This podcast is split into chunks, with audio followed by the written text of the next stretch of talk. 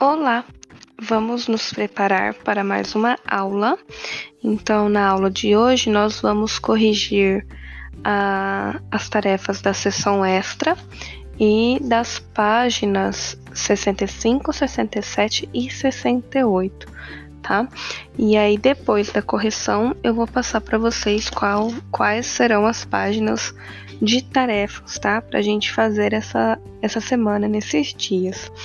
Então, pega lá o caderno onde você fez a sessão extra, onde você respondeu e vamos corrigir, tá?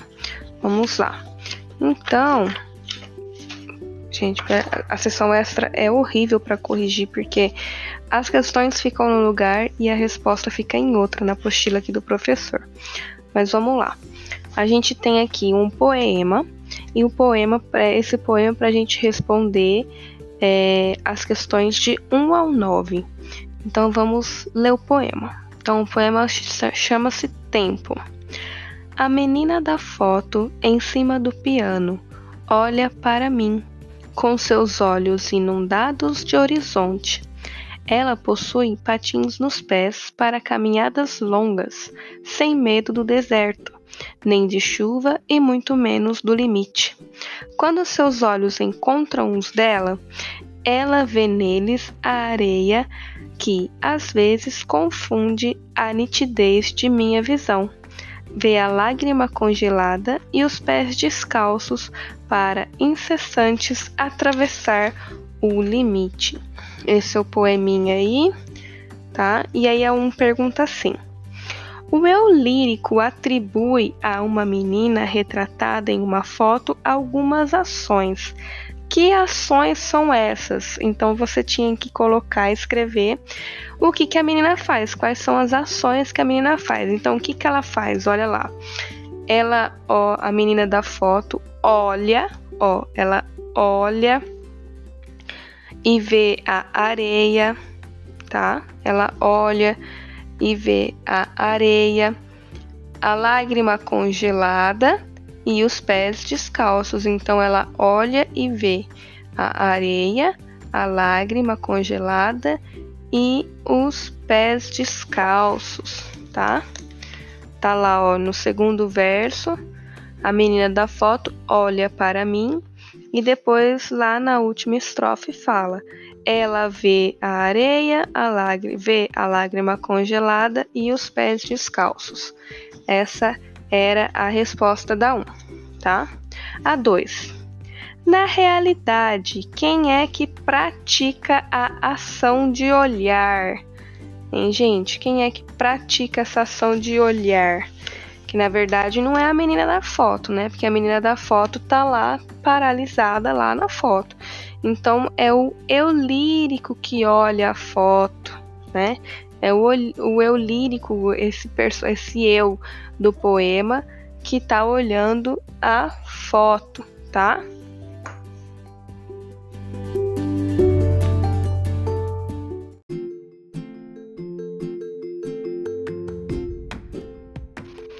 Continuando, onde a gente parou, ah, deixa eu voltar aqui. Na 3, né? Nós estamos, acho que na 3. Peraí, gente, perdi a página. Tô meio rouca, tá, gente? Porque eu tô um pouco gripada. Mas vamos lá. Continuando. A gente já falou a 2, que quem pratica a ação do olhar, a 3 agora. Assinale a alternativa correta.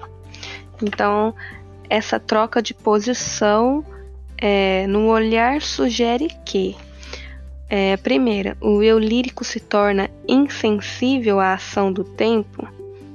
A segunda, o tempo não tem importância na foto. A terceira, a foto revela o tempo da infância do eu lírico. Ou a quarta, a foto representa uma imagem qualquer. Então a correta aí é a que fala que a foto revela o tempo da infância do eu lírico. 4. Descreva com palavras do poema os olhos a da menina da foto. Como que é os olhos da menina da foto? Olha lá, ó, a menina da foto olha para mim com seus olhos inundados de horizonte. Então, os olhos dessa menina da foto está inundado de horizonte. E B, do eu lírico. Como são os olhos do eu lírico? Hein? Como que são os olhos do eu lírico? Ah lá, fala lá no último estrofe. É, quando os meus olhos encontram os dela, ela vê neles a nitidez de minha visão. Então tem nitidez na visão do eu lírico. Na 5, copie as frases e coloque verdadeiro V para verdadeiro e F para falso. Então vamos lá. A, a menina da foto enxerga além do horizonte, isto é, além do campo visual. Hein, gente? tá certo, né? Porque ela fala lá, ó, que a menina da foto olha para mim com seus olhos inundados de horizonte. Então tá certo, essa primeira tá certa, é verdadeira. E a segunda, o eu lírico também não tem limite no campo de visão? Tá certo ou tá errada, gente? Hum? Essa também está certa, tá? porque também é verdadeiro, porque o eu lírico não tem esse limite desse campo, ó, fala que, os, é, que a, a, nitidez, ele tem uma nitidez na visão, tá? Então as duas aí estão corretas. A 6. Descreva os pés da menina da foto. Como que estavam os pés da, da menina da foto? Hein? Ó, ela possui patins nos pés para caminhadas longas. Então aí a resposta é que tem patins nos pés para caminhadas longas. E qual que é os pés do eu lírico? O eu lírico estão descalços, olha lá, ó. fala que é, ela vê nele a lágrima congelada e os pés descalços, tá? os pés descalços. Então, da menina possui patins e o eu lírico está descalço, os pés descalços. 7. O poema chama-se Tempo. É possível perceber o que para o eu lírico permanecer no tempo, mesmo que para os dias tenham se passado? É possível perceber o que, para o eu lírico, permaneceu no tempo, mesmo que os dias tenham se passado? Como que a gente pode perceber? É possível? Hein? O que, que permaneceu ele mesmo depois que tendo passado bastante tempo? O que, que permanece nele? É, é possível perceber que, que ainda permanece nele essa vontade de romper os limites, ó. Ainda parece lá atravessar o limite, Tá? Ele sempre fala que quando tinha patins, ele rompia, não tinha medo do limite nem nada. E hoje ainda tá lá que os pés descalços, mesmo descalços sem os patins, ainda querem atravessar o limite. Então é possível perceber que, com mesmo com o passar do tempo, ele ainda quer quer é, atravessar esse limite. A 8. Justifique a acentuação gráfica das seguintes palavras no texto. Então era para justificar para falar por que que possui acento. Então a primeira, pés. Por que que possui acento no pés? Porque ele é um monossílabo, tá? É um monossílabo tônico terminado em s. Por isso que ele é acentuado. V. Por que que V tem acento? porque também é um monossílabo tônico terminado em E, tá? É, e lágrimas, por que, que lágrimas também tem acento? Porque todas as paroxi, pro, todas as proparoxítonas são acentuadas. E a 9, diferente da 8, era para justificar por que, que não tem acento gráfico nessas palavras. Por que, que não tem acento gráfico em chuva? porque chuva é uma paroxítona terminada em A, por isso que não tem acento. Horizonte, por que, que não tem acento? Porque também é uma paroxítona, só que ela é terminada em E. E também não tem acento nessa na paroxítona terminada em E. E olhos, por que, que olhos não tem acento? Porque também é uma paroxítona terminada em os. Por isso não possui acento. Aí a, a daqui tem uma, a gente tem uma imagem para as questões de 10 a 13. Então, texto para as questões 10 a 13.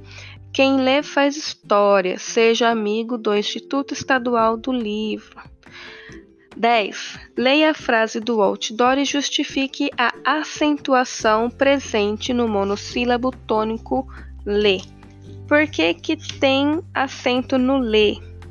Ó, é a mesma coisa que a gente falou lá do V, lá da 8, e do PES. Por quê? Porque o monossílabo tônico terminado em E são acentuados, tá? Então, lê tem acento por conta disso. É um monossílabo, porque o monossílabo só tem uma sílaba só, termina em E. Desse jeito, se é um monossílabo terminado em E, precisa ter acentuação, por isso tem é, o acento, tá? 11. No texto há duas paroxítonas acentuadas. Quais são? Então tem duas paroxítonas. A primeira paroxítona é história, ó, história. E a segunda paroxítona tá embaixo dessa arvorezinha aí, ó. Tá? Associação Lígia, Lígia o nome da mulher aí, né? Então as duas paroxítonas são História e Ligia. 12. Explique a regra de acentuação referente às palavras da resposta anterior.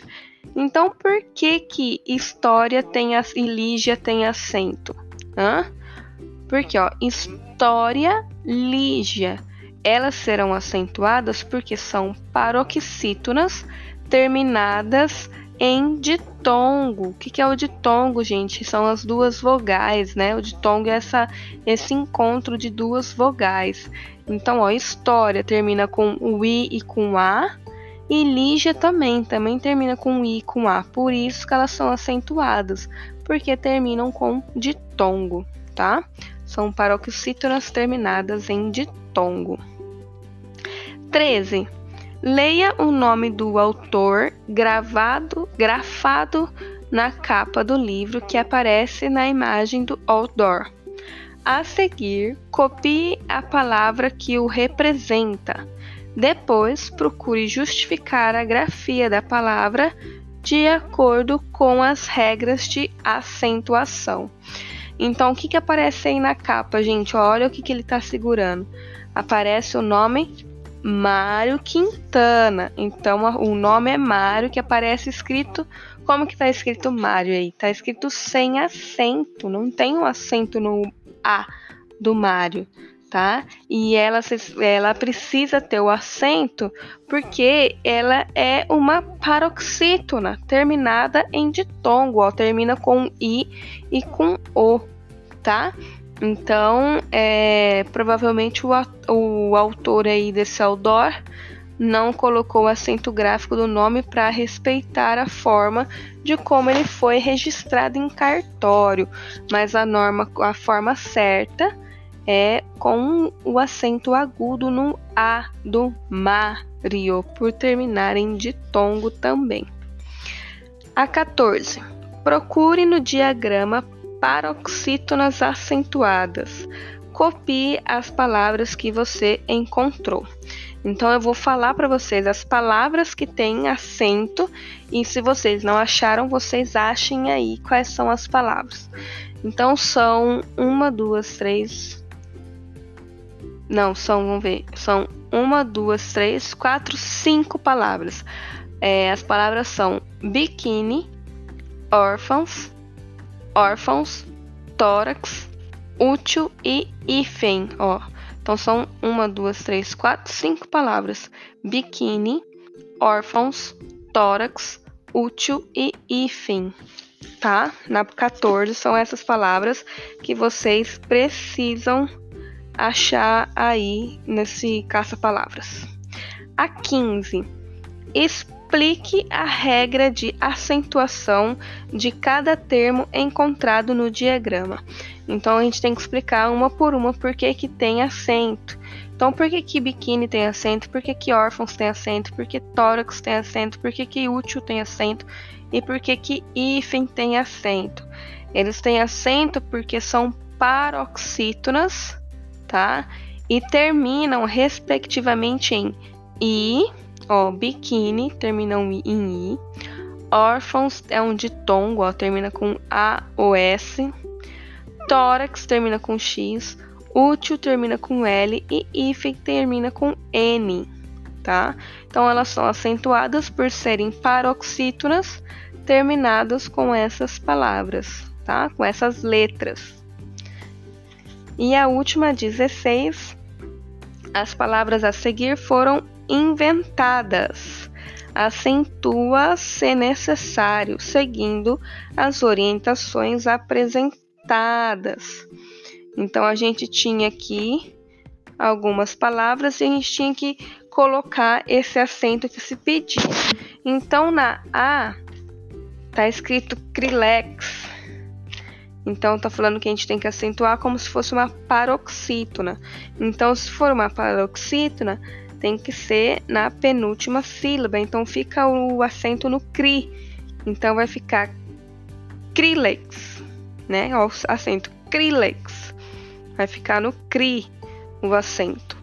A B, malo, então é uma paroxítona com som fechado. Se for oxítona, é na, na última sílaba, então o acento vai no O. Ó, no O, acento fechado, né? Som fechado é o acento, o acento circunflexo, chapéuzinho que a gente fala. Então vai ficar malo, malô, ó, malô, o fechado. Se fosse aberto, som aberto seria acento agudo, aí seria maló, tá? Mas no caso é malô, assim, é o som fechado. A C, liceps, tá escrito aqui. Então tá falando que é pra gente escrever como paroxítona. Então, se vai ser paroxítona, o acento vai no i do li, ficar, ficando líceps, acento agudo no i, líceps. D, narpo, né? Narpo. Então é para colocar uma oxítona com som aberto. É oxítona, o som vai no o do po, só que é um som aberto, então não vai ficar narpo, vai, vai ficar narpó, narpó, ó, acento agudo no o. E a última é fárgalo é uma proparoxítona. Então, se é uma proparoxítona, o acento vai no Fá, tá? Fá. Vai ficar fárgalo. Fárgalo, tá? Então, essas foram as respostas da sessão extra. Corrijam aí para que vocês não tenham dúvida na tarefa.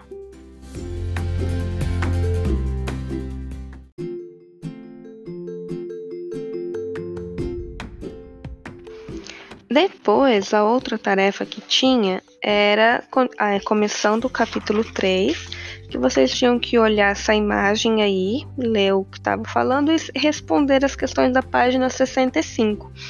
Só que eu não tenho como responder com vocês porque são todas respostas pessoais. Então cada um tem um jeito de responder o que se pergunta, tá?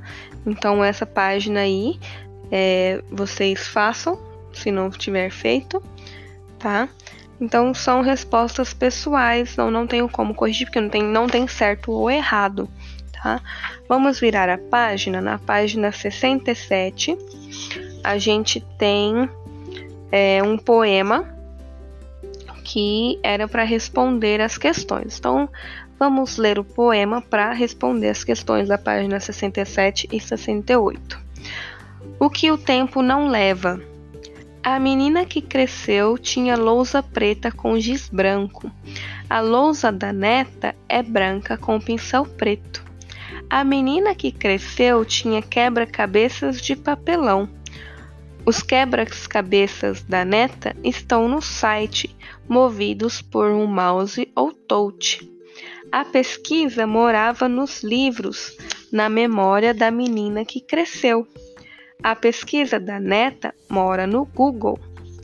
A menina que cresceu brincava na rua, na saia da mãe, com amigos reais, sem medo do escuro. A neta, em casa, comunica-se no Instagram, internet, redes sociais, Skype com amigos virtuais. A menina que cresceu nunca saiu do país. A neta já fez intercâmbio em Paris. A menina que cresceu não fala inglês. A, a neta fala inglês e sonha em francês. Mas há coisas que não mudam nunca. As risadas das duas, o amor entre as duas, a alegria delas sem parar, sem parar. Então, esse era o poema. Vamos responder. 1. Um, o poema compara a vida de duas pessoas. Quem? Então, quem que, quem que é comparado aí? É comparado a menina, né? A, é uma, uma, essa menina que cresceu, ela é a avó, porque fala, ó, a neta, né? A neta. Então, tá se comparando a neta com a sua avó. Então, são essas duas pessoas, a avó e a neta. Toda hora eu bato nesse microfone, né, gente? Deve fazer um barulhão aí pra vocês. Mas não tem como. Eu viro página, eu tiro óculos, coloco óculos. E aí toda hora fica batendo aqui. Pera aí que eu tô limpando um óculos aqui que não tô enxergando. Continuando. A 2. Em cada estrofe, o eu lírico faz uma comparação entre as duas. O que é comparado em relação a cada uma então, preencha o quadro de acordo com o poema. Então, a primeira estrofe comparou a lousa, né? E falava que a lousa da avó era preta com giz branco e a lousa da neta era branca, é branca com pincel preto. Na estrofe 2, o que está comparando? Está comparando os quebra-cabeças. Então, o da avó ele era de papelão e hoje em dia o da neta é virtual, tem no site. Na estrofe 3, está comparando a pesquisa, tá? Que a qual é a diferença? Que na avó a pesquisa eram feitas em livros e hoje da neta é feita no Google. Na estrofe 4 e 5, tá comparando o quê? O lugar onde a menina brincava, onde se brinca. Porque a, a da avó ela brincava na rua e hoje a neta brinca na internet. Na estrofe 6, está comparando as viagens, porque a avó nunca saiu do país e a neta já fez intercâmbio em Paris. Na estrofe 7, está comparando as línguas que elas falam, porque a avó não fala inglês e a neta, além do inglês, também fala francês. E a, a oito, a última estrofe, está comparando os sentimentos, né? Das duas, porque falam que as mesmo elas tendo diferenças, as duas sempre riem, se amam e são alegres. Tô começando a pensar que eu sou a avó dessa história, porque na minha época era tudo assim, do jeito que, do jeitinho que tá falando aqui. Né? Na minha época a escola era com quadro negro, meus quebra-cabeças eram de papelão. Eu tinha que fazer tarefa, quando eu ia fazer tarefa de casa, eu tinha que ficar pesquisando nos livros Barças da vida. Brinquei muito na rua. Estou me vendo como a avó dessa história. Enfim, seguindo. A 3. O poema mostra mais diferenças ou semelhanças entre as duas? Hein, gente? Tá mostrando mais o quê? Mais diferenças, né? Porque só no na última estrofe que foi falada da semelhança entre elas, que são os sentimentos. Mas no restante do poema falou muito das diferenças. Então, mostra mais as diferenças. 4. Qual é o motivo das diferenças? Hein, gente? Por que, que tem essa, diferença entre elas? Porque o, o tempo, a época em que as duas viveram a juventude é diferente. A época que a avó viveu a juventude dela, lá em 1900 e bolinha, a realidade era outra, né? Não tinha a tecnologia que tem hoje, né? Não tinha os recursos que hoje existem. E hoje a neta vive uma realidade totalmente diferente, com outras coisas que na época da avó não existia, tá? Então é essa época da juventude das duas que é, que é diferente, muito distante entre um e outro. 5. Encontre no texto palavras ligadas à informática. Então a gente tinha que colocar todas as palavras que estão ligadas aí à informática. Quais são? Então são site, mouse, Google, internet, redes sociais, Skype, Instagram e Touch. Virando a página 6. Pesquise informações sobre o Skype e o Instagram. Escreva com suas palavras o que você encontrou. Então você tinha que falar o que era uma coisa e o que era outra. Então o que é o Instagram? É uma rede social que compartilhamos fotos e imagens, tá? E o Skype é um que, que é o que, é o Skype é um software que possibilita comunicação pela internet, que pode ser por meio de voz e imagem, tá? Ele também permite conferências virtuais em espaços diferentes. Então essa era a resposta aí entre um e outro. Vocês nem precisariam pesquisar, porque vocês já sabem mesmo, utilizam quase todo dia esses recursos, né? Então vamos para 7. Procure no texto A. Objetos muito usados antigamente e que hoje caíram praticamente em desuso. Então, já cita lá na primeira estrofe, lá, que, que era muito usado antigamente. A lousa preta, né, que a gente fala o quadro negro que era feito mesmo na parede da sala de aula, com uma tinta que na verdade não era preta, era verde, né? E se escrevia nele com giz, giz de lousa, aquele giz branco que fazia uma, uma poeiragem danada. Todo mundo ficava espirrando, a mão do professor ficava branca, ficava, ficava ressecada, ficava grossa. E hoje em dia, né? É, vocês têm o quadro quadro branco, que é, nós professores usamos os canetões para escrever. Então, o primeiro objeto é a lousa preta com giz branco. E o segundo objeto fala aí que são os quebra-cabeças, né, de papelão. Eu comprava muito quebra-cabeça nas lojas de 1,99, que sempre vinham faltando peças. O ódio, toda vida veio faltando peças. Você montava, a hora que tava terminando, você ia ver que faltava duas, faltava uma peça né? Sempre estava faltando. Então essa é a diferença que é, do segundo objeto são os papelões. E quais são a B, ó, pergunta B. Qual é a ação rara hoje em dia? A ação rara hoje em dia, infelizmente, é brincar na rua. Porque eu mesmo cresci brincando na rua da minha casa. Era cheio de moleque na rua, a gente ficava correndo lá, chegava da escola, almoçava e ia brincar na casa do amigo. E ficava o dia inteiro. Brincava na rua, jogava bola, brincava de queimada, brincava de esconde-esconde, pega-pega. Era o dia inteiro na rua brincando. E hoje não, né, gente? Hoje vocês, né, a juventude hoje moderna, infelizmente não tem mais esse brincar na rua. A gente brincava muito de bets, essas coisas. E vocês hoje ficam mais em casa, né? No, no celular, fazendo TikTok, né, essas coisas. Ou. Enfim, continuando. Então, a, a resposta aí é brincar na rua. 8. Apesar de pertencerem a gerações diferentes, as duas têm, segundo o eu lírico, algo em comum que independe da idade. Letra A. O que é esse algo em comum? Hã? Então a resposta é que eles têm, elas têm a mesma alegria e o mesmo amor. A resposta está lá na na estrofe 8, na última estrofe, tá? Falando que elas ainda compartilham as, que há coisas que não mudam, como o amor entre, entre as duas e a alegria delas. B.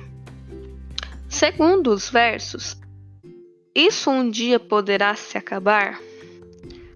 Hein? um dia poderá mudar com o tempo, poderá se acabar.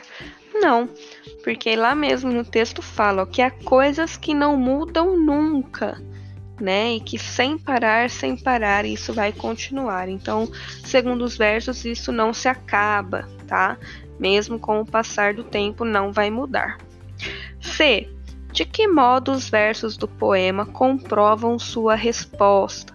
Então, é o mesmo que eu falei, já falei, ó, comprova essa, a resposta com a expressão sem parar, né? Sem parar, é, acompanhada da reticências, dá a entender esse sentido de continuidade, de que se não, não se perde no tempo, tá? Nesse sentimento. E a 9. Em sua opinião, por que o poema tem esse título? Né? Porque o poema tem esse título de O que o tempo não leva. Então era uma resposta pessoal que vocês poderiam ter falado que mesmo com o passar dos anos, com a diferença de idade entre as duas, os sentimentos entre a avó e a neta não mudam, né? Permanecem. Então essas, essas foram as tarefas que eu já tinha passado e as correções. Bem facinho, maioria das coisas de interpretação textual. Espero que vocês corrijam, por favor, né? Completem a apostila de vocês, bem bonita, apostila completinha.